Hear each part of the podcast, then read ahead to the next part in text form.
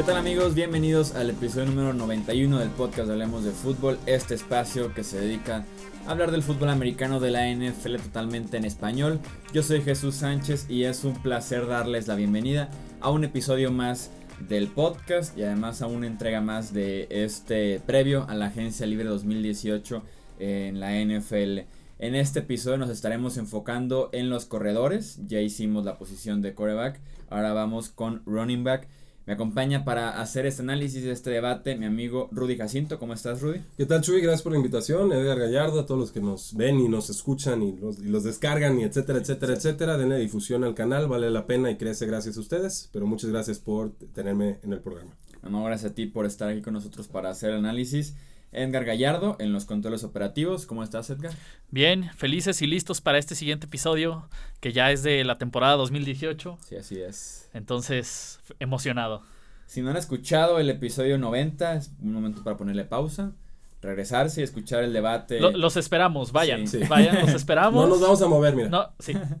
el debate para, de la posición de coreback, de la más importante de este deporte. Ahora vamos con la posición de corredor que tiene eh, un par de nombres, uno, un nombre brutalmente increíble, gigante y todo. Un nombre olímpico. Ajá, y, y dos. de, de Dios olímpico, no en las Olimpiadas, de Dios olímpico. y, y, dos, tres varios interesantes eh, detrás de él. Aquí creo que es muy claro, también vamos a tener la misma dinámica que la posición de quarterback, vamos a leer los equipos que necesitan corredor, ya sea titular o por lo menos un buen número 2. Todos necesitan un buen Sí, eso sí, todos los equipos deberían por lo menos en el draft, por ejemplo, tomar sí o sí siempre un, core, un corredor en la cuarta, quinta ronda, así cada año para renovar los estilos, para encontrar diferentes complementos, eh, estilos, dinámicas, exacto. Entonces, equipos que necesitan eh, un corredor, ahí les va la lista que sacamos así como en un análisis previo, que son los Baltimore Ravens, los Browns de Cleveland, los Miami Dolphins, los New England Patriots, sobre todo si se van Sí los pierde. dos que tienen agentes libres, los New York Jets, los Houston Texans, los Indianapolis Colts, los Oakland Raiders, si se va Marshawn Lynch, los Detroit Lions, los Giants de Nueva York, estos con especial énfasis lo Sí. necesitan, los Washington Redskins, los Tampa Bay Buccaneers, los San Francisco 49ers y los Seattle Seahawks, aunque a mí me da la impresión de que sí tienen buenas opciones, no sé cómo, pero siempre se las arreglan para tener un muy mal juego por tierra. Entonces yo esperaría que también los Seahawks eh, estén buscando eh, corredor en, en, la agencia libre, porque también se va Eddie Lacy, que pues es lo mismo si se va o se queda, ¿no? Sí, es, bueno, vamos, lo, le tenemos cariño, pero sí ha ido decayendo su carrera drásticamente. Nadie hubiera corrido bien detrás Sí. de esa línea ofensiva. Eso sí, eh, por eso ¿Quién- siempre tienen problemas. Quien empezaba a correr bien se rompió, entonces, pues bueno, hablo de, de Chris Carson, el novato. Sí. Sí, no, y que uno siempre espera de Thomas Rolls cada año, cada año y cada año. Yo ya- ya creo que va a ser en otra franquicia y en otra hombre, liga no, cuando Yo creo que va a ser en otra vida, en otro universo, porque ya este sí se le ve muy, muy restado de, de explosividad. Desgraciadamente nos encantaba. Sí, sí, en escala de salarios, al igual que eh, la posición de coreback, vamos a platicar de cómo están acomodados los diferentes corredores a lo largo de la NFL. Hay una rama que es exclusiva de un solo corredor, que es 10 millones o más, que es lo que cobra Livion Bell, el corredor de los Steelers, que el año pasado ganó 12 millones con la etiqueta de jugador franquicia y que él esperaba, recibió ofertas de 14 millones anuales y no, él quiere 18 porque Porque conoce su valor. Sí, conoce su valor y sabe que lo que él hace es corredor, receptor y cargar a la ofensiva durante toda la temporada. Entonces, Y Big Ben está pesadito, ¿eh? así como que pasarlo Sí. cargando de gratis, no. entonces él está solo en esa categoría de arriba de 10 millones, pero sí estamos hablando de 12 que firmó y que deberían ser unos 16, 17 lo que está buscando. Está la siguiente categoría que son entre 6 y 8 millones anuales, Ujú. Que es donde encontramos a Devonta Freeman, a LeSean McCoy, a Leonard Fournette, a Lamar Miller, DeMarco Murray y Ezekiel Elliott y por ahí un par de nombres que no pertenecen, que es Doug Martin, por ejemplo, Lamar Miller, Chris Ivory, Sí. pero que se hicieron agentes libres en el momento indicado y una franquicia eh, cayó, pero se entiende cuál es la categoría, ¿no? Como Eh, Sean McCoy es un buen ejemplo, Leonard Fournette. Competitivo, alto nivel, versátil, atrapa pases, ha demostrado en la liga. Te da 200 yardas en un muy buen día. O sea, merece un plus, digamos. Fournette, ¿eso cobra como, contrato top 5 de draft? Sí, ya. Ya como top 5. Creo que es el límite así como de 6 millones. Oye, pues eso sí me deja pensando si realmente vale la pena tener un coreback top 5. Porque si, si estás hablando de tener una ventaja de conseguir talento barato en el draft y luego le estás pagando como a los mejores corredores desde, desde ya. Sí que me, da que pensar y eso que a mí me encanta Leonard Fournette. Sí, exacto, y tuvo una muy buena temporada, pero sí te deja ahí una inquietud, ¿no? De 6 millones anuales. O sea, ¿cuál es la diferencia real entre un Leonard Fournette o un Dalvin Cook, por ejemplo? O un Cámara después, o un Hunt después. sobre todo en ese draft que fue tan fuerte, pero bueno, continuemos. y la siguiente categoría es entre 4 y 5. Ya de 4 para abajo es un corredor de, de, un, de rol nada más que puede complementar, pero si entre 4 y 5 todavía encontramos buenos nombres eh, como Giovanni Bernard, como CJ Anderson, Latavius Murray, el mismo Marshall Lynch, Christian McCaffrey, eh, lo que cobró Eddie Lacey en su momento, Mark Ingram, Matt Forte, James White, Jonathan Stewart, como una variación de un, de, un corredor perdón, que sí podría ser número uno, pero que un poco de apoyo no le caería mal. En general, jugadores menos versátiles, ¿no? Creo que lo que vemos. Gio Bernard atrapa pases, Latavius Murray, mucho más corredor por el centro, Marshall Lynch, pues un poquito de todo, pero ya, ya más veterano. CJ Anderson eh, buena temporada, no muchas yardas por, por acarreo. Eh, finalmente pues se mantuvo sano en la temporada y eso pues ya es mucho decir. Darren Sproles, 34 años, muy versátil, solo en terceras oportunidades utilizado. McCaffrey, pues más receptor que corredor, por lo menos este año. Creo que es muy específico. Sí, Eddie Lacy, pues el rol de la banca. Shane Vereen, pues no, muy poco con los gigantes, salvo un touchdown largo contra, ¿qué fue? Contra Filadelfia, justamente. tercera, tercera, tercera y diez y les anotó touchdown de 65. Una cosa terrible. Mark Ingram, quizás el gran descuento en la posición de corredor en cuanto a veteranos. Sí, no, y veteranos que, ajá, exactamente como Frank Gore, Matt Forte, que ya están en sus últimas, pero que el nombre a veces hace que por ahí se encuentren un buen contrato. O Jonathan Stewart, que hasta la fecha siguen pagando ese contrato que le dio a David Gettleman en su momento. Por ahí está también eh, Adrian Peterson, este, este offseason, estaba más barato, no recuerdo. Creo que fueron como 3, 4 por ahí. Sí, debe estar en ese rango, sí. Sí, ya hasta después del, no, poquito antes del draft alcanzó a firmar Adrian Peterson. Entonces, esos son los equipos que estarían buscando corredor. La escala de salarios, y pasamos ahora sí eh, a lo que fue el, o lo que es más bien el top 10 de corredores agentes libres, iniciando con Livion Bell que para mí me queda muy claro que es el mejor corredor que tiene actualmente la NFL. Bienvenido al barco, Chuy. Si es que no estabas en la temporada ya, anterior. Ya, ya estaba en, esa, en este barco desde siempre. ¿Escuchaste Mauricio Gutiérrez? Le'Veon Bell, no David Johnson, Le'Veon Bell. Sí, el mejor corredor de toda la NFL y que si quitas a los corebacks es de los tres mejores ofensivos de toda la NFL. Rob Gronkowski, Antonio Brown y Le'Veon Bell. Creo que no hay pierde en ese sentido. ¿Quién es más importante, Le'Veon Bell o Antonio Brown para su equipo? Viendo lo que hizo Livion Bell este año, creo que Livion Bell. Posiblemente. Porque cargó la ofensiva cuando Rodisberger no puede completar ni un pase de 5 yardas, que fue la primera de la temporada. Es más difícil encontrar un Le'Veon Bell, creo yo, que, que un Antonio Brown, y eso que Brown ya está candidatable para mejor receptor de la historia. Sí, entonces sí, yo confiaría más en Livion Bell. Aquí la duda es, yo no creo, yo no veo la manera en la que Livion Bell se haga agente libre, creo que los Steelers lo retienen sí o sí con la etiqueta de jugador franquicia, con todo y que en su momento amenazó, según varios reportes, de que si lo etiquetaban se retiraba. No, no. El, la semana del Super Bowl salió a decir que no, que él quiere seguir siendo eh, jugador de los Steelers. Así que creo que se queda de momento con la etiqueta de jugador franquicia. Pero no veo cómo lleguen a un acuerdo en el que Livion Bell, más que, además de que viene de una buena temporada, va a seguir insistiendo con esos 18 millones eh, anuales, por lo menos 17, y no veo que los Steelers se suban del 14-15 que ya ofrecieron y que era un muy buen contrato en su momento. Miren, y, y Le'Veon Bell jugó muy bien, o sea, este, fue un temporadón en todos los sentidos. Yo lo noté algo menos eficiente que en la temporada anterior, Chuy, no sé qué opinas. Eh, lo comentaba Matt Williamson, ex analista de ESPN y más otros lados, ahorita es independiente, y creo que comparto la idea de que esta podría ser la mejor temporada de Le'Veon Bell en su carrera. Y que de aquí sería, pues, empezar, digamos, una especie de regresión por el alto trabajo, carga de trabajo, volumen que le han dado.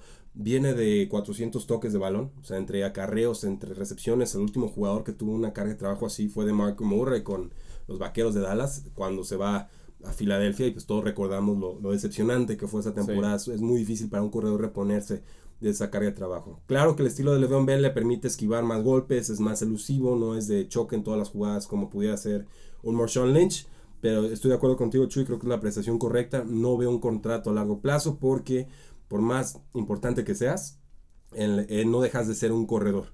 Y, esa es, desgraciadamente, para los corredores una posición de fácil eh, reemplazo, aunque no sea este nivel tan excepcional que tiene eh, Le'Veon Bell.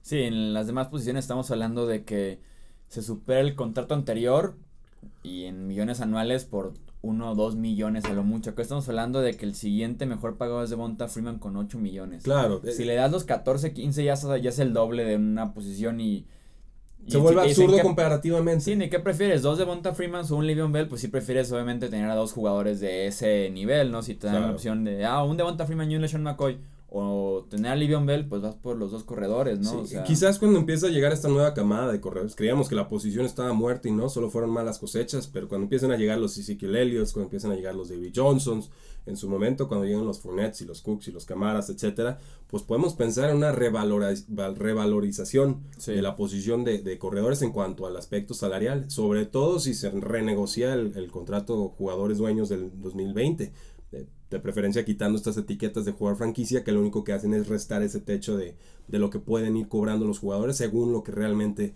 se merecen. Le'Veon Bell se merece cobrar 16, 18 millones, sí, sí se los merece. Corebacks bastante peorcitos en su posición comparativamente de Le'Veon Bell versus corredores que están cobrando mucho más. Entonces, sí, por justicia tendría que cobrarlos, pero en funciones prácticas creo que sí dejan una desventaja comparativa a los Pittsburgh Steelers ir pagando por más que de año en año. Sí, esto, estamos de acuerdo en ese sentido. Viene la etiqueta y creo que sí va a ser muy difícil llegar a, a ese acuerdo porque es muchísimo dinero para un corredor. Pasamos a la segunda posición de, de, este top 10 de corredores agentes libres. Encontramos a Dion Lewis, el corredor de los Patriots, que en 2014 estaba fuera de la liga, sin jugar ni un solo partido, rebotado de Filadelfia, Cleveland, Indianapolis. Entonces llega a Nueva Inglaterra, tiene dos buenas temporadas, pero sobre todo en la pasada, en 2017, tiene una excelente segunda mitad de temporada. Líder de toda la NFL en yardas por tierra, fueron casi 800 yardas. Tuvo partidos de 25 acarreos, de 120 yardas, como si fuera un corredor número uno, de una ofensiva que corre bastante. Y eso le elevó el nivel a, a, tenerlo ahorita como el segundo mejor corredor agente libre. Y ya platicaban en algunos medios de Boston cuál sería lo que, lo que esperaría de Lewis en la agencia libre. Y estaban hablando de 3 años y por ahí de 15, 18 millones, o sea, 5, 6 eh, por, temporada y que lo mete a la segunda rama que ya vimos de que si se compara realmente con la producción de un Ezekiel Elliott, de un Leonard Fournette, de, un LeSean McCoy, de un LeSean McCoy, de un Devonta Freeman. En mi opinión, y por más que sí soy fan de Dion Lewis, no creo que esté a esos niveles y que tal vez el mercado le, le dio una bofetada no tan, no, no, tan agradable para él. Sí, no, yo, yo sí creo en el jugador, tío.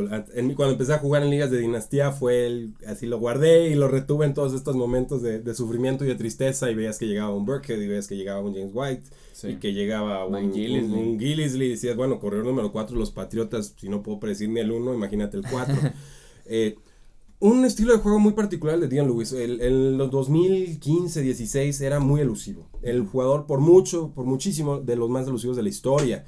Calificado incluso así por Pro Football Focus. Creo que en, esta temporada se transforma, se convierte más en un jugador de que corre entre los tackles. Y esa fue una transformación muy notable porque es un jugador eh, ni más bajo, diminuto, compacto, fuerte eh, pero, pero vamos, no era su estilo de juego ir contra, contra tackle, o sea, corte y nos vamos, sino que era más de, de jugueteo al estilo de un Alvin eh, Camara. Y en la semana previa del Super Bowl, perdón por interrumpirte rápido, decían, Dion Lewis es de estatura baja, pero no es pequeño. No, no, no, así lo describen, de que podría ser chaparrito, pero no es pequeño. E, en el mismo sentido, por ejemplo, que un Darren Sproles es chaparrito, pero tú lo ves, o sea, compara su altura con su peso y verdaderamente es un ratio eh, impresionante. Creo que Dion Lewis iba a firmar por ese, por ese margen por tres años, tendría sentido. Todavía está en los 26, 27 años, está en buena producción, no tiene tanto desgaste. El historial de las lesiones es, cierto, ha tenido lesiones en las rodillas y demás, se ha perdido temporadas, pero a mí sí me ha demostrado que sí merece un contrato de, este tipo. Su cierre fue fenomenal, eh, fue una razón importante porque los Patriotas llegaron hasta el Super Bowl. Eh, se ganó la, posición con total merecimiento viene de firmar un contrato muy accesible de los Patriotas, de dos años, dos millones cada año. Entonces, creo que, creo que es hora. Y cuando sobre todo en la posición de corredor, pues no tienes muchas oportunidades para cobrar. Cuando te llegan, el que deje vas. Yo creo que en ese sentido, y más porque hemos visto históricamente que el jugador ofensivo que sale de Nueva Inglaterra no le suele ir tan bien. Creo que los equipos incluso ya podrían hasta tenerle cierto miedo a, esta situación. Y más porque el último corredor que se fue fue Shane Marine y se perdió por completo en los gigantes de Nueva York. O sea, no hizo nada pero ningún corredor ha brillado. O sea, yo ahí sí puedo pensar más en el entorno que en el propio talento del jugador, que quizás no era lo que veníamos viendo en un Super Bowl, que fue fenomenal contra en el Super Bowl 49 contra Seattle, pero ciertamente sí fue bastante más útil con los Patriotas de lo que lo pudo aprovechar Eli Manning. Sí, entonces eh, o que Dion Lewis ha sido intermitente en algún punto de su carrera, o que el hecho de que no les inspira mucho la confianza de que sea realmente un corredor número uno, porque si le vas a dar a un corredor 6, 7 millones al año es porque le vas a dar el balón 20 veces por juego, 25 veces. de 15 para arriba diría. Sí. Eh, Entonces, mm, siento que sí, Lewis me parece muy bueno, pero me parece bueno en el rol que tiene en Inglaterra, que como siempre ha sido con los corredores, de vez en cuando vas a ver 20 acarreos y a la siguiente semana vas a ver 3 acarreos y a la siguiente semana vas a ver 10. Se prestaba el sistema para un estilo como el de Dion Lewis, para un desgaste como el que puede tener un corredor así. Creo que, se, creo que regresa a Nueva Inglaterra Dion Lewis al final de cuentas. Creo que regresa y con un contrato muy parecido al de James White, de 4 millones al año. sí, podría No de 5 o 6 como está buscando porque el mercado va a ser complicado para él. Sí, si saliera, pues estoy tratando de visualizarlo detrás de, de una línea como la de los Oakland Raiders, aunque no me da el perfil y ya tienen dos corredores de, más o menos de ese corte en Jalen Richard y, de Andre eh, Washington. Dion Lewis es mejor eh, que los dos. Eh, vamos, estoy, tratando ahora sí de, de, pensar, quizás los Minnesota Vikings, para que alguien que corre detrás de la Latavius Moore, que van a estar perdiendo. Cook pues regresando de la ruptura del ligamento cruzado anterior, no en contrato barato. O sea, sí entiendo que sería el 1-2, pero eh, no, no sé, ahora sí que está, es, muy difícil porque va a haber mucha competencia en la posición de corredores y con el draft, la inyección de talento que viene en el draft otra vez, hay por lo menos unos 15, 20 jugadores que pueden pelear por titularidades. Y, no, y por lo menos ver otra vez por tres años seguido, como lo hizo Ezekiel Elliott, como lo hizo Leonard Fournette, un corredor en el top 5, que se espera que sea el caso de Saquon Barkley. El tercer corredor en este ranking es Carlos Hyde, el corredor de los San Francisco 49ers, que a mí se me hace un caso, si pudiera elegir como su parecido en quarterback es como Tyro Taylor. A mí se me hace Carlos Hyde como un genio. Un, incomprendido. Talento, ajá, un talento interesante, pero es un incomprendido en San Francisco. O sea, yo, yo me acuerdo que hablaba mucho con Mauricio Gutiérrez el febrero pasado eh, sobre Carlos Hyde, salían todas las noticias que Carl Shanahan ya no lo quería, que lo iban a correr, que, que Joe Williams, el corredor de cuarta ronda de, de UTEP, lo iba a reemplazar. Y total, toda una serie de especulaciones. Yo le decía Mauricio nomás, hay que ver estrictamente la producción del jugador, su eficiencia, su elusividad, su fuerza.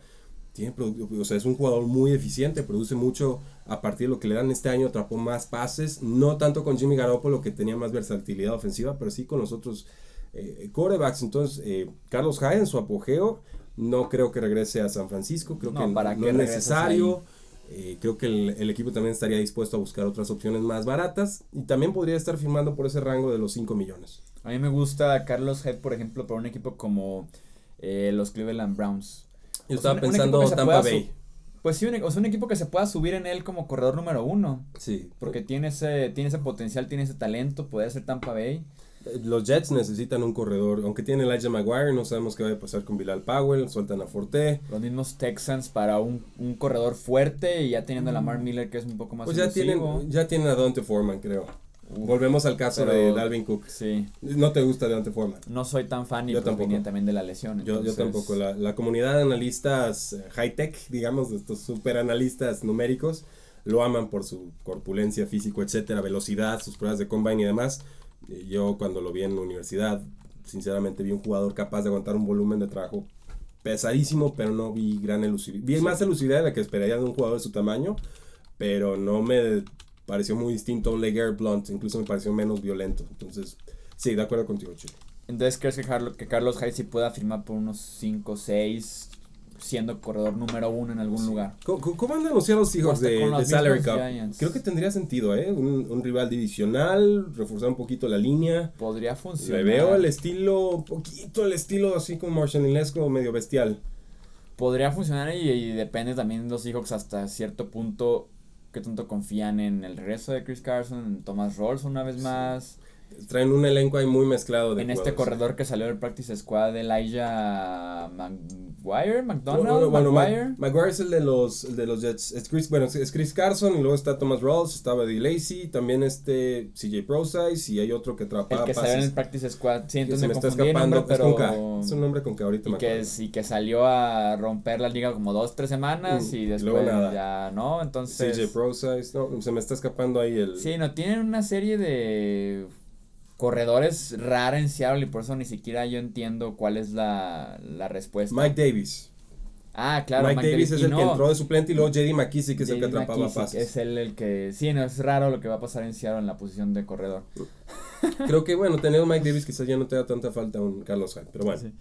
Eh, la cuarta opción, Jerry McKinnon, el corredor de los Vikings. Yo soy fan de Jerry me gusta, me gusta. Estaba otro incomprendido detrás de, de Latavius Murray, de Dalvin Cook, peleando por espacio en la ofensiva de los Vikings, pero Jerry McKinnon es un corredor que no es para ser corredor número uno, es para hacer nada más de terceras oportunidades, en equipos especiales, pases pantallas, de vez en cuando correr por afuera de los tackles, o sea, ser alguien explosivo que le dé un toque diferente a alguna ofensiva de la NFL. Sí, en las pruebas estas de Spark o la medición Spark del, de Nike, que te mide fuerza, velocidad, todos los números y lo promedian o lo calculan contra tu peso, pues tiene un, es- está en el 99 percentil, es decir, es mejor que el 99% de los eh, jugadores en su posición.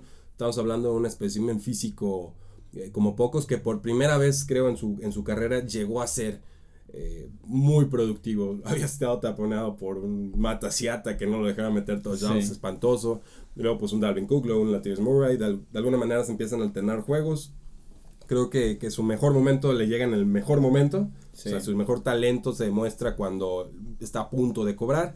Eh, ¿Qué tal en, en San Francisco? Estoy, estoy tratando de pensar en qué clase de equipo podría llegar. ¿Qué tal con unos Ángeles, Los Ángeles Rams si tienen tope salarial para hacer versatil- versatilidad con Cut Gurley? Podrían hacer unas formaciones pony con dos corredores fenomenales entre los dos. O hasta los mismos Giants, si ya no funcionó el experimento Shane Vereen en este rol, pues ahora cálale con Jerry McKinnon y traes un corredor fuerte. Po- Podría ser, o sea, es- y te puede correr como corredor fuerte, o sea, no está peleado con eso, simplemente no es su fortaleza y, y lo expones. Sí, o no le, y no le das la carga de trabajo de 15, 20 carreos porque se va a morir en dos semanas. Sí, pero es de estos jugadores versátiles que creo que le puede caer bien a, a casi cualquier equipo. Sí, es una, es una muy buena opción. En el quinto puesto, y sí batallé en, en, en poder encontrar quién fuera realmente quien redondeara el top 5. Puse Isaiah Crowell, el corredor de los Cleveland eh, Browns, que también tenía muy buenas semanas, corriendo muy físico, Sí. corriendo por el centro, anotando touchdowns.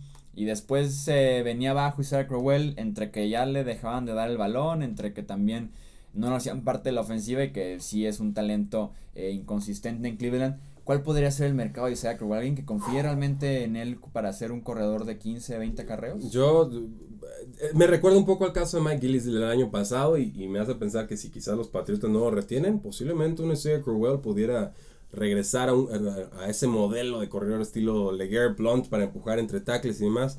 Eh, Isaiah Crowell, un jugador pues despreciado en el draft por problemas extra cancha, pleitos demás, creo que ha demostrado su valor en la liga. No lo critico, no lo juzgo, digamos, por no poder ser constante y productivo en, en los Browns. O sea, ni Josh Gordon, amo y señor del- de los emparrillados cuando no fuma, eh, cosas, eh, logra tener una, una consistencia en ese equipo, ¿no? Y creo que muchos alcanzamos a ver que, o, suponemos, apreciamos que los Browns no utilizaron de la mejor manera o de las formas más creativas a sus jugadores. Eh, el mismo Duke Johnson, muy talentoso, compañero de Crowell, pues tampoco ha sido consistente y me parece también un buen jugador, entonces no, no lo juzgo por ello. Ahora, ¿qué equipo pudiera utilizarlo? Pues es un corredor de poder, él, él puede atraparte pases, pero en realidad es no, no es su fortaleza, pudiera verlo con un Tampa Bay. Me gustó el de, el de los Patriots, ¿eh? Creo que Sobre tendría todo si se sentido. va McGillisley. Y más porque Isaiah Crowell es el caso de que ha tenido buenos partidos en contra de New England y siempre Sí, eh, suma puntos cuando el mismo equipo que te está firmando tiene tienes partidos muy buenos contra ellos mismos. Toma notas. te da y ajá. siempre toma nota. Eh, O los Raiders, si, si no regresa Marshall Raiders Lynch, tendrían podría mucho ser un, sentido. un reemplazo ideal después eh, de Marshall Lynch. Digo, los, los Miami Dolphins también necesitan un corredor que complemente a, a Kenyon Drake, que sí se vio mejor. Yo todavía tengo algunas reservas ahí, pero pues ha, ha estado mejorando. Entonces, eh, Buffalo pues también necesita otro corredor. No sé cuánto le va a durar a Sean McCoy. Sí, más porque también Mike Tolbert, que por ahí medio. Corredor o fullback, ya no sabemos. esa gente libre Mike Tolbert. Entonces sí podría, podría ser un caso interesante Isaiah Crowell para complementar a alguien que, que ya esté o que les haga falta alguien que pueda correr por el centro hasta los mismos Colts. Eh, los, teniendo los ya Colts tendrían mucho sentido. Que te atrape pases y sea más explosivo, un Crowell que te establezca por ahí 3, 4 yardas por acarreo. Sí, estoy, haciendo, estoy tratando de hacer aquí el recuento del procedor mental de los Baltimore Ravens.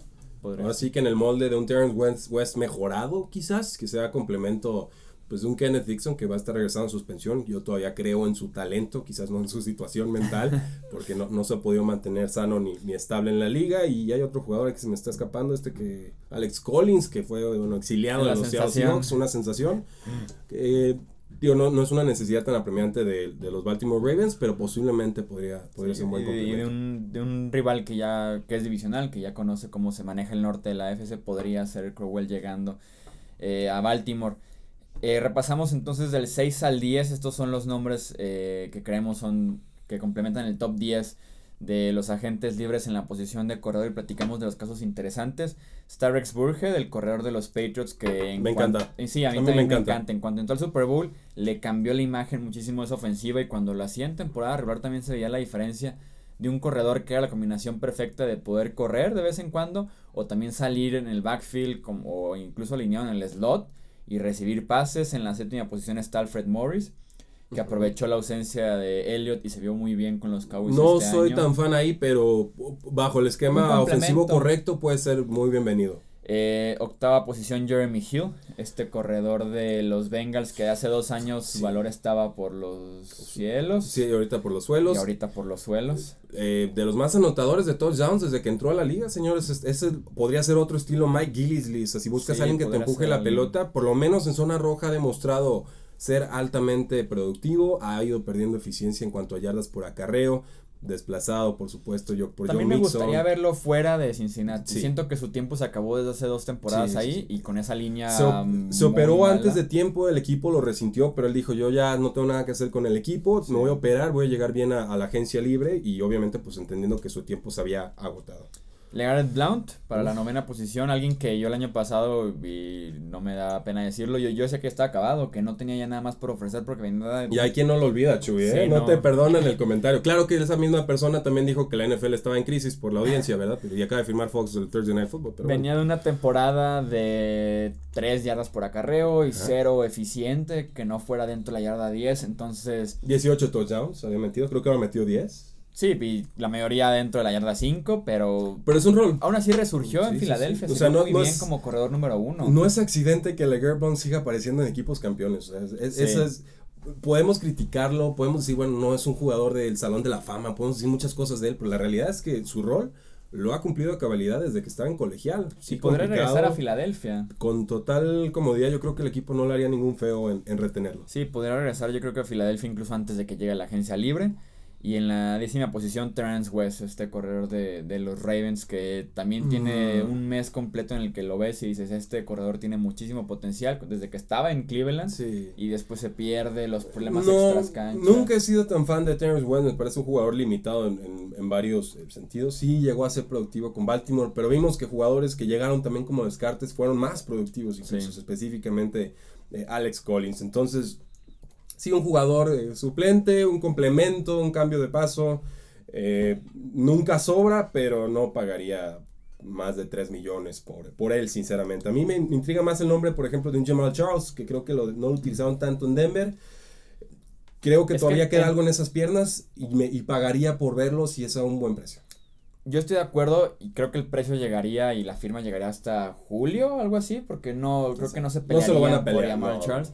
Y el problema con los Broncos es que entraba 4 o 5 acarreos y se veía bien y el sexto era un fumble y ya se iba dos tres semanas a la perrera. Entonces sí fue complicado eh, ese paso por, por los Broncos a pesar de que por ahí se veía bien pero en un rol muy complementario, o sea, de tercer eh, corredor del roster. Fuera del top 10 hay tres nombres que yo encuentro interesantes. Uno es el de D. que no sé qué tanto nos puede ofrecer ya en la NFL. Yo, yo he pecado de defenderlo demasiado de D. la verdad, este cuando lo criticaban de gordo, dije, bueno, ¿qué me importa si está gordo, si está corriendo 5 yardas por acarreo con un equipo descompuesto de los Green Bay Packers? Creo en verdad que nadie o muy pocos hubieran podido ser productivos con Seattle.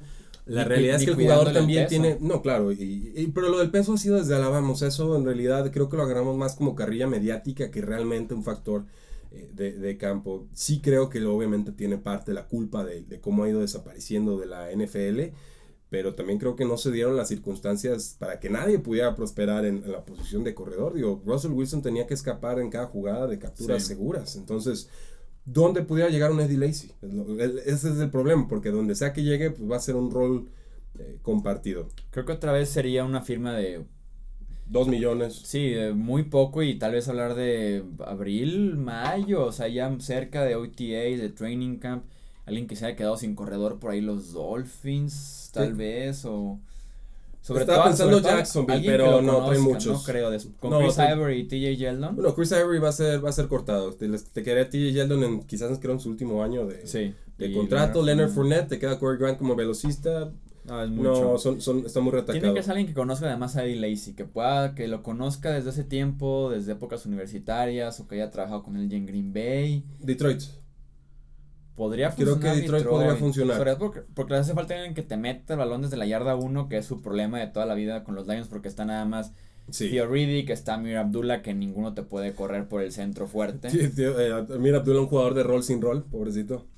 Y no, y con Detroit me, me gusta, porque también me gusta en la misma división. Eso le fue lo que vendes- me hizo le- pensar. Le vendes la revancha en contra de los Packers.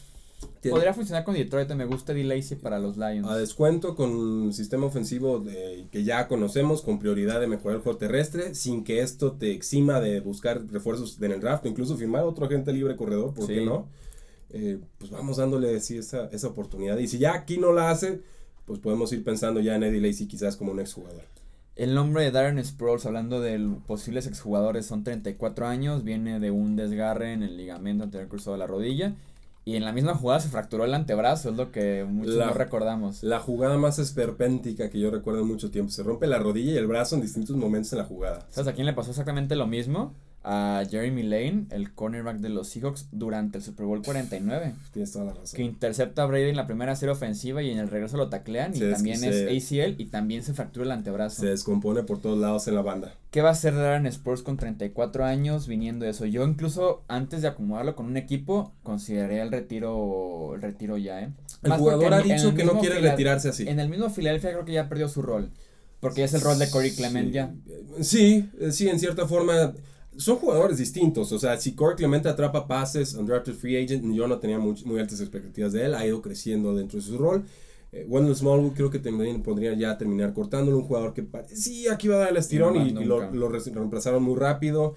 Se me está escapando el nombre de este otro corredor, Daniel eh, Pumphrey, todo, todo el ¿En, tiempo. en el- Filadelfia? Ya. eh, bueno, el, sí, bueno, claro, como corredor de poder, pero él, él no se le Ah. discute. Yo más bien me refiero al estilo molde de Darren Sproles, pues de- Donald Pumphrey sería el suplente eh, novato del año pasado, creo que lo tomaron en cuarta ronda, un jugador muy diminuto, pero a diferencia de Sproles, no con esta fortaleza física, este- esta relación altura-peso, Sí. entonces no creo que sea reemplazo exacto, O si regresa sería yo creo que nada más para equipos especiales, no creo que le dé ya para Mm, equipos pero a los especiales 34 y años. ofensiva. No, tendría que ser algún equipo que esté necesitado de alguien que atrape pasos en terceras oportunidades, alguien, alguien como los Ángeles Rams, eh, alguien como Los, los Colts. los, los Colts podría ser como algo de veteranía. Más despejes. Eh, sí, es un está, caso está difícil. rarísimo el de Darren Sproles, eh, sobre todo viniendo de la lesión.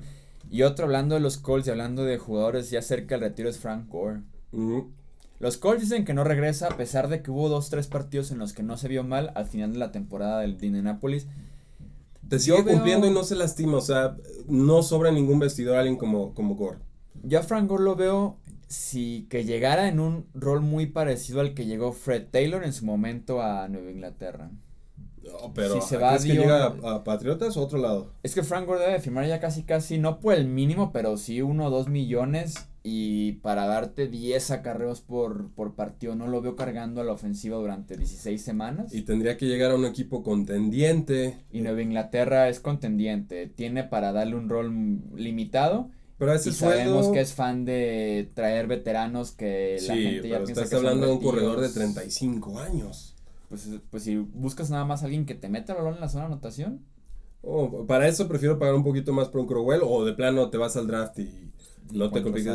claro que Frank Gore, creo que es serio candidato al Salón de la Fama. No sé ah, si le alcance. Yo, no, yo creo que sí, ¿eh? eh creo que estos últimos años le fortalecen su, su, caso de los jugadores que más temporadas con más de mil yardas eh, tienen. Pero fíjate, pensando en todos los equipos que llevaron en postemporada, no, no me viene uno a la mente que diga sí, ahí podría ser, tío. Tennessee Titans, pero pues ya tienen a Derrick Henry, no es el rol que buscan en realidad. O que le vendan la idea a los Giants que dejen de experimentar con nombres que nadie conoce y se vayan con alguien que va a ser Salón de la Fama. Un regreso a San Francisco, quizás. Ahora sí que pensando que San Francisco pudiera ser contendiente de un año para otro. No, no está nada sencillo el, caso. Hasta unos Seahawks y por ahí se decantan conociendo a Frank Gore de toda la vida en esa división. Y Frank Gore, si Lynch se retira con los Raiders, con los Raiders regresando a la bahía. Y, y obviamente esto no, eh, volvemos a lo mismo, no te excluye de poder tomar a otro jugador y que compitan. Pero ahora sí que experiencia veterana de un jugador de este calibre que te pueda hasta ser mentor para jugadores nuevos.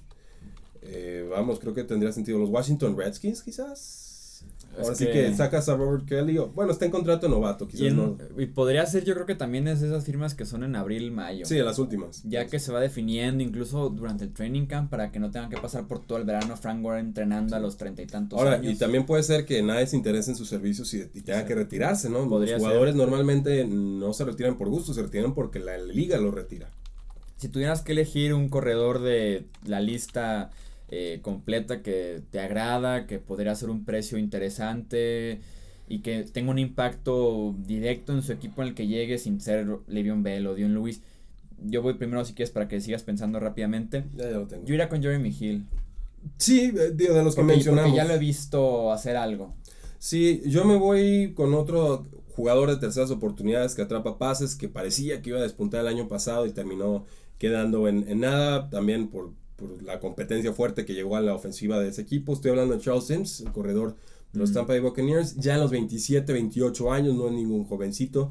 Eh, pero cuando entró a, la NFL recordaba muchos a, Matt Forte. Eh, ha sido productivo por momentos, no le han utilizado tanto en años eh, recientes. Mucha competencia en la posición. Estamos hablando de Doug Martin, estamos hablando de. Se me están escapando todos. Estamos hablando de Peyton Barber, que también cerró fuerte la temporada. Estamos hablando de, de este jugador, ay, chaparritísimo, está escapando. ¿De Tampa Bay? Tampa Bay. No, no, no recuerdo. Ahorita lo, lo, buscamos. Pero el caso es que quedó ahora sí que desplazado. Se le agota su contrato de, de, novato. Llegó un poco más veterano eh, a la liga. Yo creo que puede ser productivo todavía en la NFL. No en este rol estrella, pero creo que sería un agradable y muy barato complemento. Todavía en algunas ligas sí de dinastía muy profundas lo tenemos guardadito. Entonces, aportar algo con un precio bajo. Que sea realmente un valor, un, un aporte por poco, ¿no? Eso es todo entonces eh, por este análisis de lo mejor que viene en la posición de, de corredor. Mike James. Pues eh, sorprendió conocer a los Seahawks.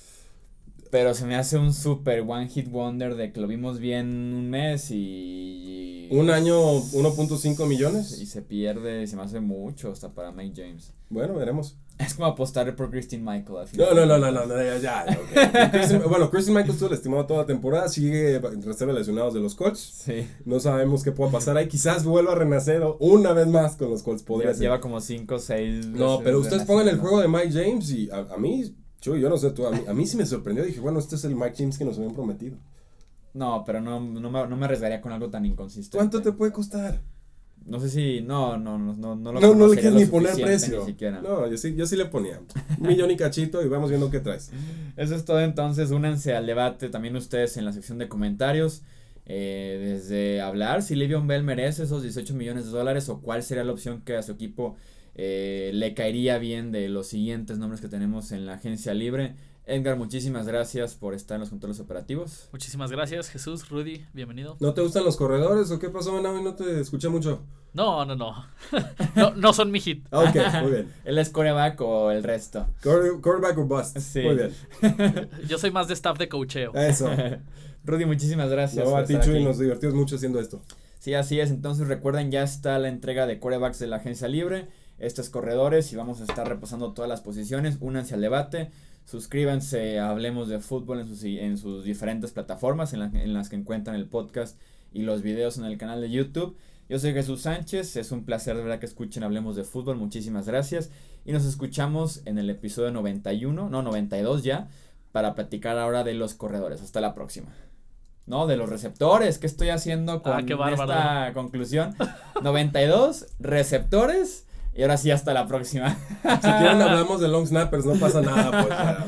Soy un fracaso conduciendo aquí. Ya, eso fue todo. Yo soy Jesús Sánchez, Edgar, Rudy. Muchísimas gracias. Hasta luego.